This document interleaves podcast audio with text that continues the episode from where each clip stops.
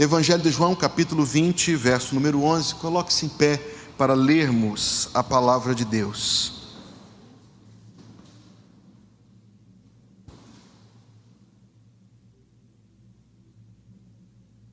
Verso 11. E Maria estava chorando fora, junto ao sepulcro. Estando ela, pois, chorando, abaixou-se para o sepulcro e viu dois anjos vestidos de branco assentados onde jazera o corpo de Jesus, um à cabeceira e outro aos pés. E disseram-lhe eles: Mulher, por que choras? Ela lhes disse: Porque levaram o meu Senhor e não sei onde o puseram. E tendo dito isto, voltou-se para trás e viu Jesus em pé, mas não sabia que era Jesus. Disse-lhe Jesus: Mulher, por que choras? Quem buscas? Ela, cuidando que era o jardineiro, disse-lhe: Senhor, se tu o levaste, dize-me onde o puseste, eu o levarei. Disse-lhe Jesus: Maria. Ela, voltando, disse-lhe: Rabone, que quer dizer mestre. Disse-lhe Jesus: Não me detenhas, porque ainda não subi para o meu Pai. Mas vai para os meus irmãos e dize-lhes que eu subo para meu Pai e vosso Pai, para meu Deus e vosso Deus. Maria Madalena foi e anunciou aos discípulos que vira o Senhor e que ele lhe dissera isto. E o povo de Deus diz: Amém. Você pode se assentar.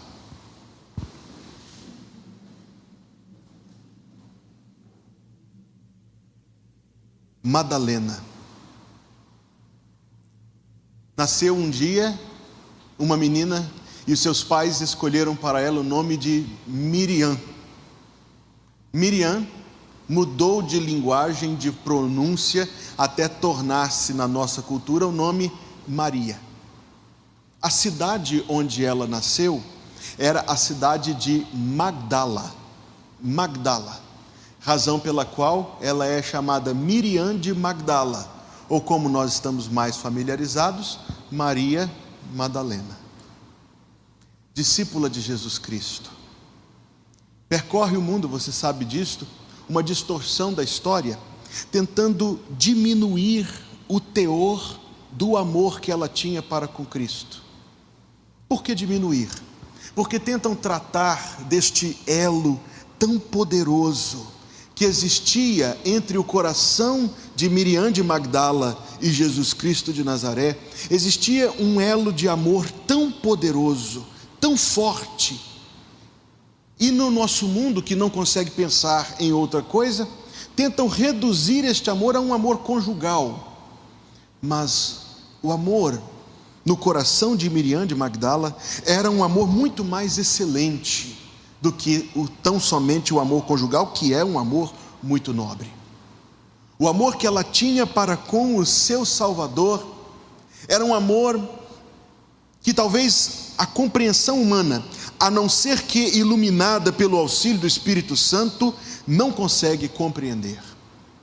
E se nós pudéssemos descrever a Bíblia Sagrada de muitas formas, e nós poderíamos dar nomes, parece-me que o nome mais excelente que a Bíblia pode receber é chamá-la de o livro do amor. O amor de Deus para com os homens, porque Deus amou o mundo, que deu seu Filho unigênito, para que todo aquele que nele crer não pereça, mas tem a vida eterna, o sobreexcelente amor de Deus, mas humano daqueles que amam a Deus. Está escrito em 1 de João 4,19: Nós o amamos a Ele porque Ele primeiro nos amou. O grande mandamento em Mateus 22, 37 é: Amarás o Senhor teu Deus de todo o teu coração, de toda a tua alma, de todo o teu pensamento. O Senhor Jesus disse: Este é o primeiro e grande mandamento. O Salmo de número 116 começa com uma expressão ardente e fervorosa quando diz: Amo o Senhor. O texto que está perante nós esta noite é o texto deste sobreexcelente, espiritual, santo e consagrado amor, ilustrado na vida de Miriam de Magdala, para com o nosso. Versículo 11 nos diz que ela estava chorando fora, junto ao sepulcro. Acontece que ela tinha ido junto com as outras mulheres no raiar do dia, levando perfumes para que pudessem ungir o perfume perfumar o corpo, elas pensavam que o corpo do Senhor Jesus Cristo estava deitado naquele sepulcro. Diz-nos ainda a história bíblica que elas pensavam entre si a respeito daquela gigantesca pedra que estava como tampo do sepulcro, mas ainda assim se puseram a caminho. Tanto era o seu desejo de honrar e de cuidar do Senhor Jesus Cristo, a quem tanto amavam. Diz-nos também o texto bíblico que nessa primeira ida foi que elas receberam o primeiro anúncio. Não, ainda não tinham se encontrado com o Cristo ressurreto, mas ouviram dos anjos: Ele não está aqui, ressuscitou, ide e dizei. E assim elas foram, partiram para dizer aos discípulos que o Salvador tinha ressuscitado. Parece-nos, e o texto deixa isso na verdade muito claro, que o coração de Maria Madalena, meio que tomado talvez das emoções daqueles dias, meio que talvez ainda perturbado pelos últimos acontecimentos, talvez não tenha ainda se apropriado, crido ou entendido a mensagem que lhe foi dada. E enquanto os discípulos foram para outros lugares, chama a minha atenção esta noite que Maria Madalena estava chorando fora junto ao sepulcro.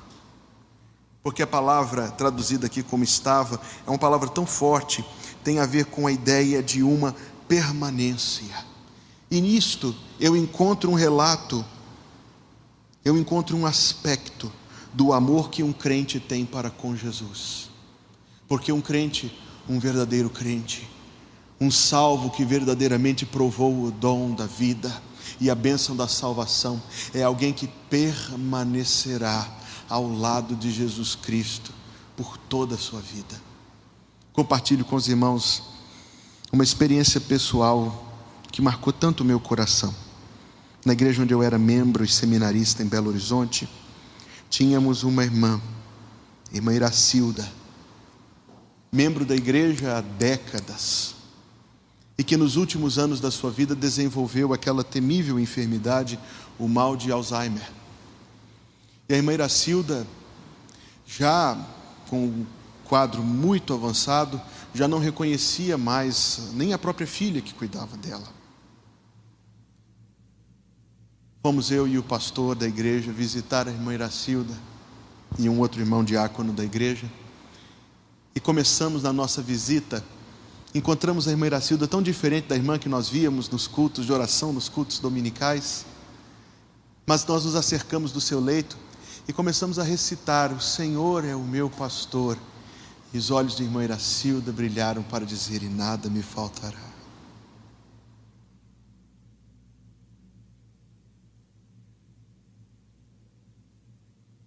E o salmo inteiro, meus amados irmãos, a nossa irmã pôde recitar depois da leitura, nós cantamos um hino do cantor cristão, e ela lembrou-se da letra do hino. Seguro estou, não tenho temor do mal, sim guardado pela fé em meu Jesus. Não posso duvidar desse amor leal, ele em seu caminho sempre me conduz. Aquela experiência, eu não entendo muito destas coisas, no aspecto técnico não, mas aquela experiência me fez ter uma convicção de que a fé em Jesus Cristo, o amor para com Ele, habita em algo mais profundo no ser humano do que a mente. E é. Veja o amor de Maria Madalena. Ela cria que o Salvador, ou pelo menos ela pensava, ela estava confusa, aturdida, mas parece que no seu pensamento o Salvador não estava vivo, estava morto. Mas mesmo morto, mesmo morto, ela estava ali. Ela não se separava daquele lugar. Existe um amor que o tempo não apaga. Na verdade, este amor é como a luz da manhã, diz Provérbios 4,18, que vai brilhando mais e mais até ser dia perfeito. A nossa vida cristã não é um amor por Cristo de outrora, que é revisitado oportunamente. Não, deve ser, amados irmãos, amor crescente. Amor que vai crescendo, crescendo em nossa vida, até que na eternidade se torne amor perfeito. Não é fascinante que na mente aturdida dela, aparentemente pensava ela que o Salvador não estava vivo, e ainda assim ela ficou ali, e ainda assim ela ali permaneceu. Tão importante era Jesus para Maria Madalena. A indagar Quão importante é Jesus para cada um de nós. Quão excelente é Jesus para cada um de nós. O versículo número 12 nos disse que ela viu dois anjos vestidos de branco. Você se lembra? Um pouquinho, minimamente, ou talvez você se lembre tudo e melhor do que eu, mas você se lembra o descritivo bíblico do aspecto de um anjo? Ora, os textos que nos falam de visitações angélicas nos dizem que os anjos são criaturas de um aspecto estupendo, a ponto de provocar medo, espanto, admiração, até em crentes muito experimentados. O apóstolo João, no livro do Apocalipse, em determinado momento, tomado, embevecido, foi se achegando a um anjo, e o anjo disse: Não faça isto, que eu sou conservo teu, adora a Deus. O amadurecido apóstolo João foi tomado de, de, de estupor, foi, ficou espantado diante da criatura angélica. E talvez nós, amados irmãos, vendo os anjos, ficaríamos tomados mesmo de espanto, porque a Escritura Sagrada diz que suas vestes reluzem e que suas vozes são muito potentes. E ao coração de Madalena, nem mesmo um anjo reluzente conseguiu distrair. Ela viu dois anjos vestidos de branco os anjos chegaram para ela e disseram: Mulher, por que choras? E, e, a resposta dela mostra quão, quão, quão fixado estava o seu sentimento, quão posto estava o seu coração para com o seu Senhor. Ela diz: Porque levaram o meu Senhor, ela ainda está pensando isto, porque levaram o meu Senhor e, e, e não sei onde o puseram. Empobrecida é a vida muito empobrecida, que algo, alguém, qualquer coisa, distrai um anjo ou até coisas muito menos nobres. Tira-nos o olhar de Cristo Jesus. Note que na, no entendimento, eu insisto, aturdido dela, Cristo não estava vivo. E ainda assim, nem mesmo um anjo conseguiu mudar o seu sentimento, mudar o seu olhar que estava posto no Salvador. Esta é uma característica deste amor do coração de um salvo a permanência ao longo dos anos, como eu falei em primeiro lugar, mas esta devoção, esta devoção consagrada a Cristo.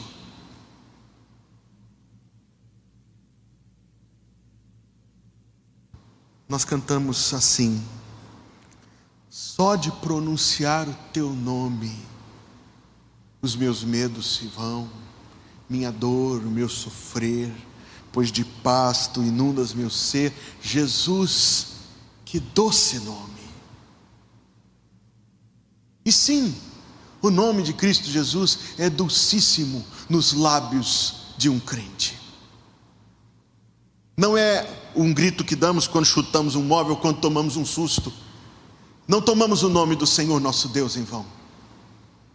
O nome de Jesus Cristo é um nome preciosíssimo. Devoção, permanência, a devoção. Versículo número 14. E tendo dito isto, voltou-se para trás e viu Jesus em pé, mas não sabia que era Jesus.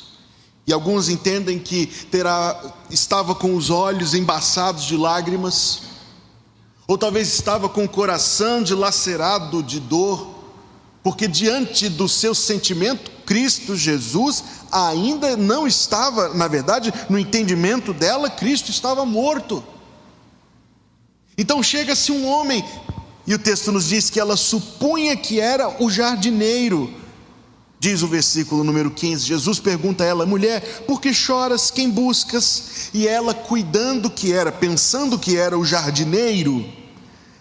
Agora veja as palavras que ela diz, isso é uma coisa assim, impressionante. Ela diz para ele: Senhor, se tu o levaste, dize-me onde o puseste, e eu o levarei. Eu me emociono de ler uma frase desta. Porque quando nós imaginamos uma mulher daquele lugar, daquele tempo, nós não devemos senão imaginar uma criatura, um ser humano de complexão pequena, frágil. Afinal de contas, experimentada com a pobreza, certamente foi uma vida muito difícil, disso nós não podemos nem duvidar. E essa mulher, que eu imagino ser frágil, pequena, está disposta a carregar um corpo, porque no entendimento dela, eu digo de novo, o Salvador estava morto, e ela estava disposta a carregar um corpo. Ora, quando nós temos que carregar um corpo, seis homens para carregar um corpo, não é a coisa mais fácil de se fazer, não é verdade? Um corpo é algo pesado. E ela não pensou nisto. Isso não foi obstáculo. A, a, prontidão do seu coração, a sua disposição era esta. O sentimento era: eu não sei como eu vou fazer, mas eu não vou permitir que o meu Salvador seja desonrado. Eu não vou permitir que façam isso com o meu Salvador. Há um pouco de contexto, porque na verdade o receio maior era de que tivessem feito com o corpo de Cristo o que faziam com os corpos de todos os crucificados. Tiravam-se os corpos da cruz e julgavam no, num vale fora de Jerusalém, que era o depósito de lixo da cidade, e ali se julgavam os corpos. Eram criminosos, não eram dignos de sepultura, pensava-se àquele tempo. E o coração que ama Jesus Cristo, com um amor tão verdadeiro, ela está disposta a ir lá naquele lixão da cidade e, e trazer com todas as forças que ela tivesse o corpo de Cristo, para que o corpo de Cristo não fosse desonrado.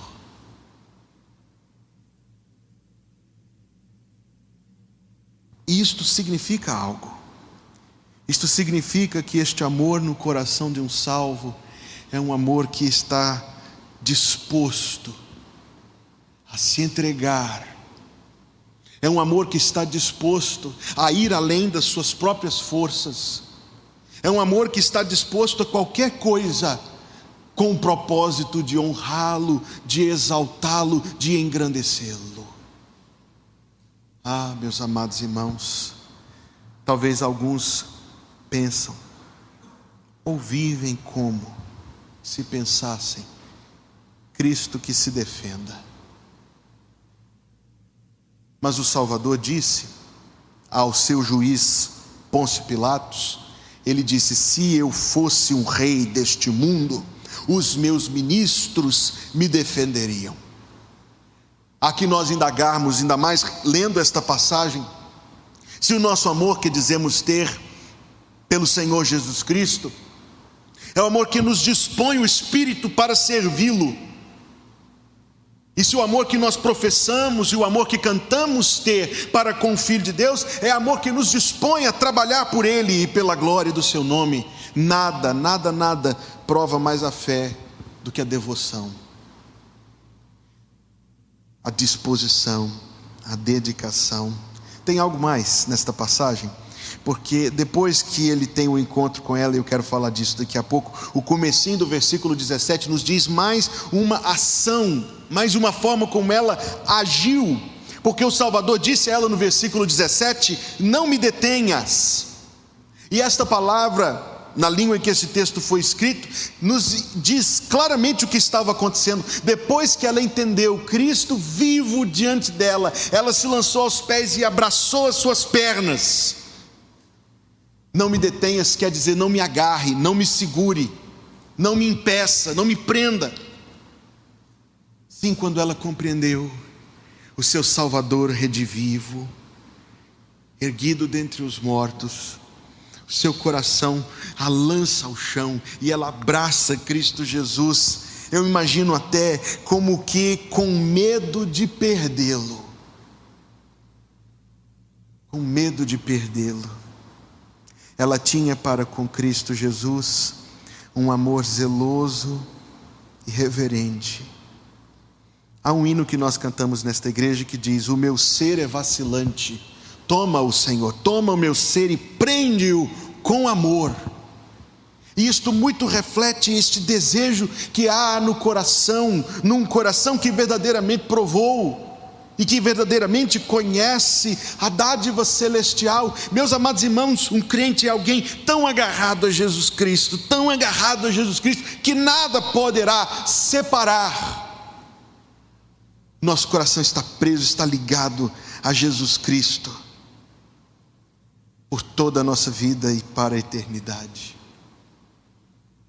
Eu preciso consultar um outro texto para lhes dizer por que Miriam de Magdala tanto amava Jesus Cristo. Está no Evangelho de Marcos, capítulo 16, versículo 9, depois voltaremos a João 20. Em Marcos 16, versículo 9, está escrito que Jesus, tendo ressuscitado na manhã do primeiro dia da semana, apareceu primeiramente a Maria Madalena. E o que diz a continuação do versículo? Da qual tinha expulsado sete demônios. Naquele tempo, em que ela ainda não conhecia Jesus Cristo como seu Salvador e Senhor. Alguns dizem, você sabe disso, que ela era prostituta, outros dizem que ela era uma bruxa que invocava os demônios para poder conseguir o auxílio deles nos seus propósitos. Eu não sei. Eu sei que um demônio incomoda muita gente, dois demônios incomodam, incomodam muito mais. Sete, então. Eu sei que eles estavam fazendo um estrago, uma dilapidação, uma miséria na vida dela.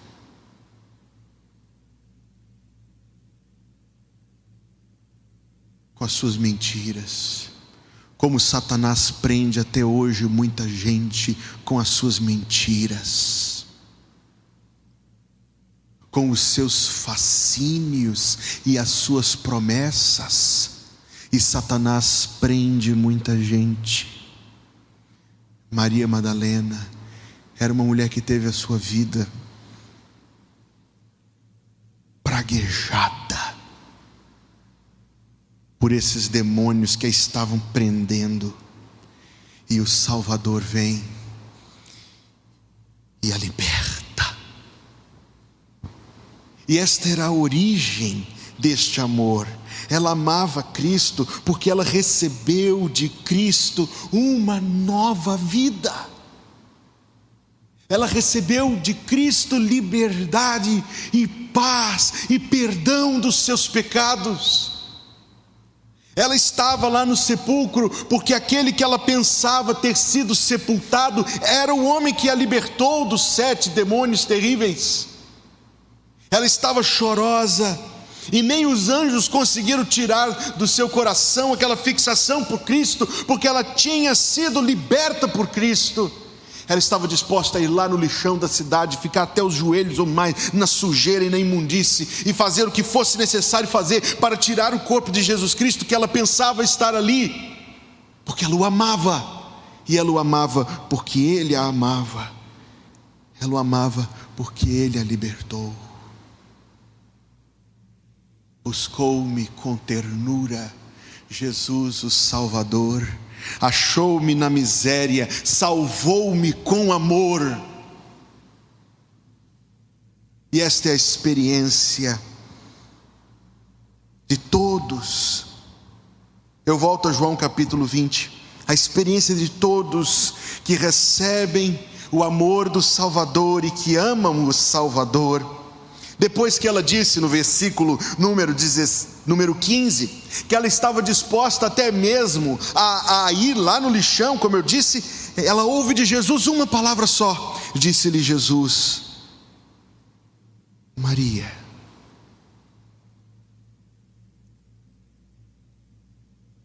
Eu imagino o dia, imagine também, meu irmão em Cristo, em que nós ouviremos o Salvador a dizer: o nosso nome, porque Ele nos conhece e nos ama, e nós somos dele, Ele é nosso. Eu me emociono de ler esse texto, meus amados irmãos, porque Cristo sabia quem ela era. Cristo chamou-a pelo nome. Só isto, só isto. Basta? Não basta? Esse amor dela, imperfeito como o meu, para com Cristo, no entanto, foi um amor recompensado, em que Cristo aceitou o seu amor, em que Cristo aceitou ser amado por ela, em que Cristo lhe disse, chamou pelo nome, se apresentou a ela vivo. Ela foi a primeira testemunha ocular da ressurreição. Agarrou os pés dele, porque ele ressuscitou de fato em corpo. Então ela recebe dele a seguinte ordem: Não me agarre, Maria, não me segure, não me impeça, porque ainda não subi para o meu pai, mas vai, vai. Foi a ordem que ele deu, é o fruto desse amor é o resultado deste amor, a vida que recebe este amor, a vida que ama o Senhor. Vai, vai para falar. E o versículo 18 diz que ela foi, foi e anunciou aos discípulos que viram o Senhor.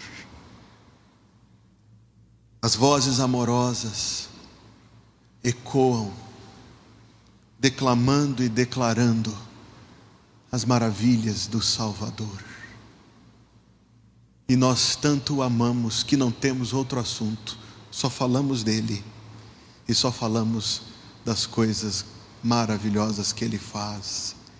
E quão maravilhoso, quão perfeito, quão excelente, quão digno é Jesus Cristo.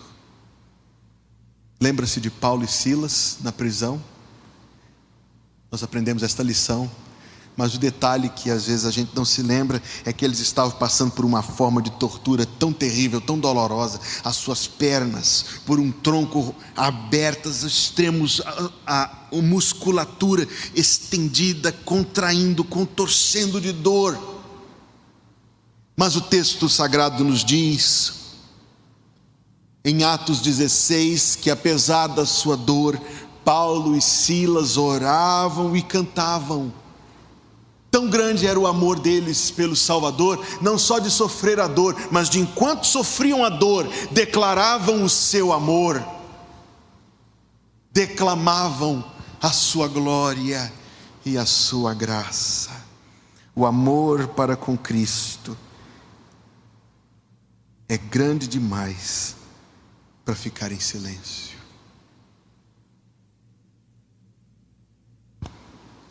Este é o amor que nós vemos no coração de uma mulher cuja vida tinha sido destruída em miséria por sete demônios. Este é o mesmo amor vivo, hoje. Esse é o mesmo amor que salva hoje. Não vimos o testemunho de quatro pessoas estavam aqui perante nós para dizer que creem que Jesus Cristo é o Filho de Deus, que o, amor do Salvador entrou em suas vidas e lhes deu uma nova vida.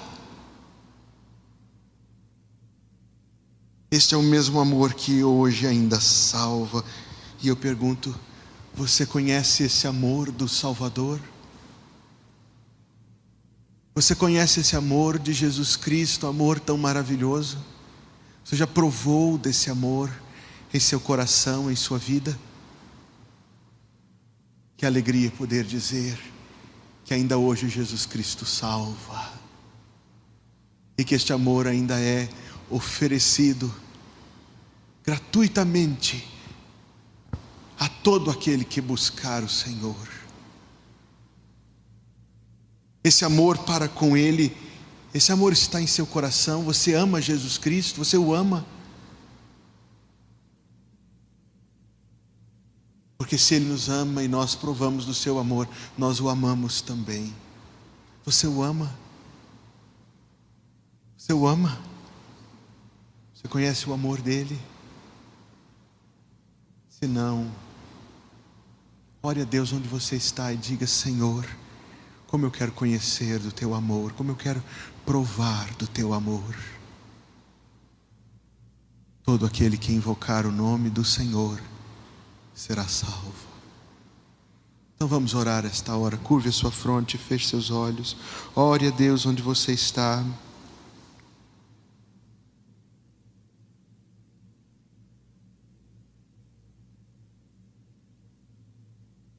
Você ainda não conhece essa bênção da salvação, ore a Deus e diga: Senhor, eu quero, eu quero também, eu quero provar do teu amor, eu quero o perdão dos pecados, eu quero a vida eterna.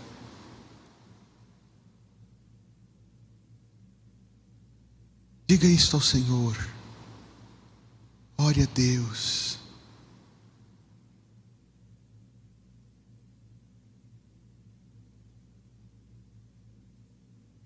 Diga ao Senhor, se você ainda, você já é crente, já é salvo, mas ainda não passou pelo batismo, por que não? Diga ao Senhor, Senhor, eu também quero seguir o teu exemplo, eu também quero ser batizado, Senhor.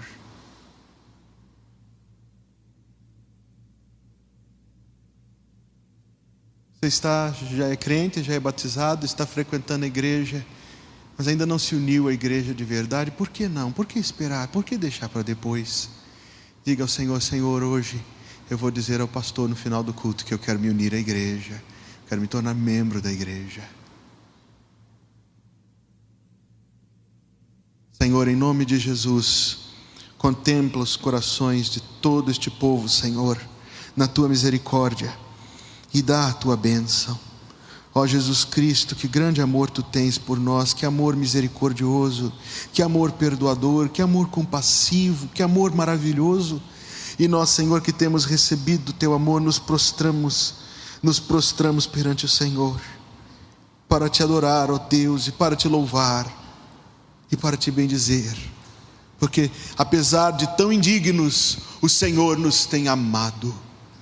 Aceita, Senhor, o nosso amor humilde pequeno, imperfeito, mas aceita-o. O amor que nós te oferecemos, Jesus Cristo, aceita-o, nós te pedimos. Senhor, em nome de Jesus, trabalha sobre o coração de todos aqui, para que nós possamos ouvir e responder a tua palavra. Se alguém não conhece a Ti, ó Deus, como seu Salvador, Teu Filho como seu Salvador, dá graça, o auxílio do Teu Espírito, Senhor, e salva em nome de Jesus e continua a falar aos nossos corações, para que nós possamos viver, para honrar a Ti, Senhor, a quem amamos, e para glorificar a Ti, Senhor, a quem amamos. Obrigado por este culto que preparaste para a Tua igreja, e obrigado porque é assim que nós começamos a nossa semana em comunhão com o Senhor, e que assim seja, Senhor Deus, no dia de amanhã, no outro dia, cada dia da nossa vida até que o Senhor Jesus Cristo venha nos buscar. e que até esse dia chegar, o Senhor te abençoe e te guarde. O Senhor faça resplandecer o seu rosto sobre ti e tenha misericórdia de ti. O Senhor sobre ti levante o seu rosto e te dê a paz, em nome de Jesus. Amém.